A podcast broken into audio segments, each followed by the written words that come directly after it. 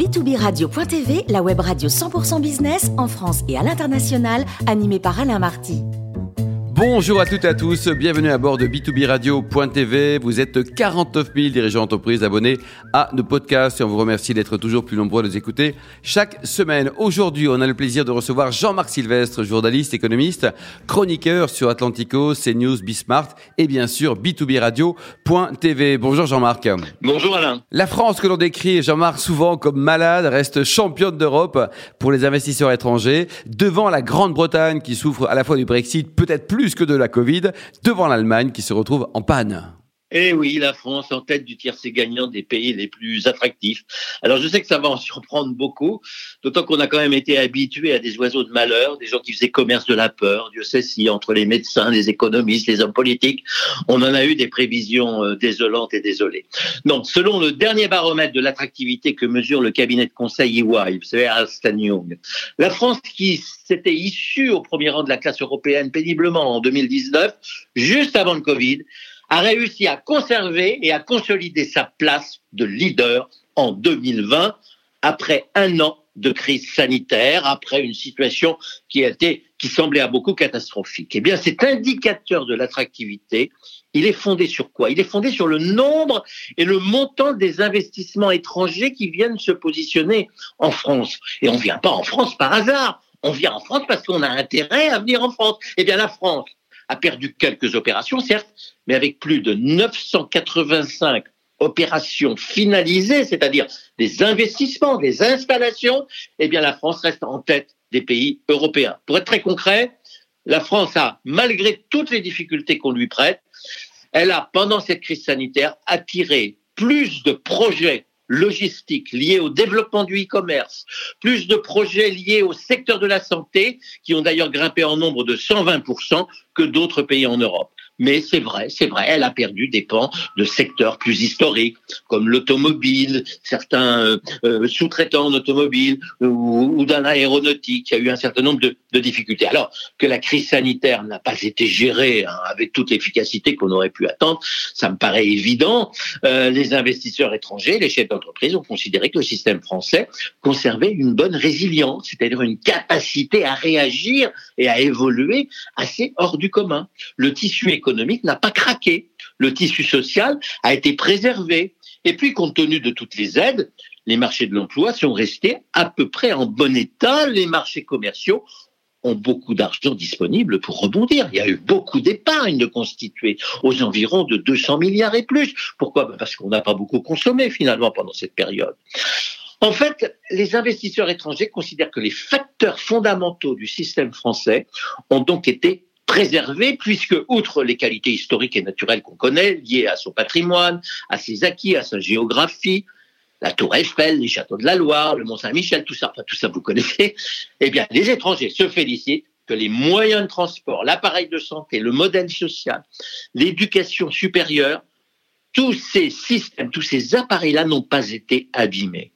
Alors il reste bien sûr des facteurs d'incertitude, lourdeur administrative et fiscale, on s'en plaint tous les jours, endettement et, coût du modèle social surtout. Mais jamais pour les étrangers ça n'est un souci ou ça n'est apparu comme un facteur euh, de, renoncement à s'installer euh, le, sur l'hexagone français compte tenu de la richesse française accumulée. Surtout, les chefs d'entreprise étrangers, voyez-vous, reconnaissent qu'ils n'ont pas de problème pour attirer les cadres en résidence à Paris. La capitale, en dépit des risques gilets jaunes, pendant un an quand même, les week-ends ont été un peu bouleversés. Hein. En dépit d'une circulation compliquée, il faut dire que c'est vrai, euh, la mairie de Paris euh, n'y met pas du chien. Et puis, en dépit des prix du logement, eh ben, cette capitale reste attractive. D'autant que le reste de la France offre aussi des atouts divers, variés.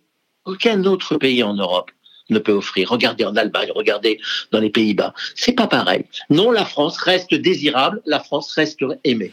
Ce qui est curieux, Jean-Marc, c'est que la Grande-Bretagne, un pays du business s'il en faut, ne se redresse pas plus vite du choc du Brexit. Non, alors la Grande-Bretagne, c'est un vrai problème. La Grande-Bretagne, elle a certes beaucoup souffert du Covid, hein, mais moins que du Brexit. Vous avez totalement raison. Le Brexit a plongé l'économie dans l'incertitude et les investisseurs étrangers sont dans l'inquiétude. Alors le Covid recule, du moins en apparence, mais le Brexit ressort. Donc ils sont toujours sur la réserve. Beaucoup se rendent compte que Londres ne sera jamais le Singapour de l'Europe qu'on leur avait promis et que la Grande-Bretagne va avoir des problèmes d'approvisionnement parce que les Brexiteurs ont sous-estimé la complexité, les chaînes de valeur, les douanes, tout ça. L'abandon des normes européennes a cassé un certain nombre de garanties qu'elles apportaient sur la qualité et la transparence des produits. D'où les retards, d'où les ruptures d'approvisionnement, d'où les hausses de prix à la consommation locale. Résultat, eh bien, les grands groupes ont tendance à s'expatrier plutôt qu'à se réorganiser, et ce qui pourrait coûter cher à la Grande-Bretagne, environ deux points de PIB à horizon de 2022, c'est considérable.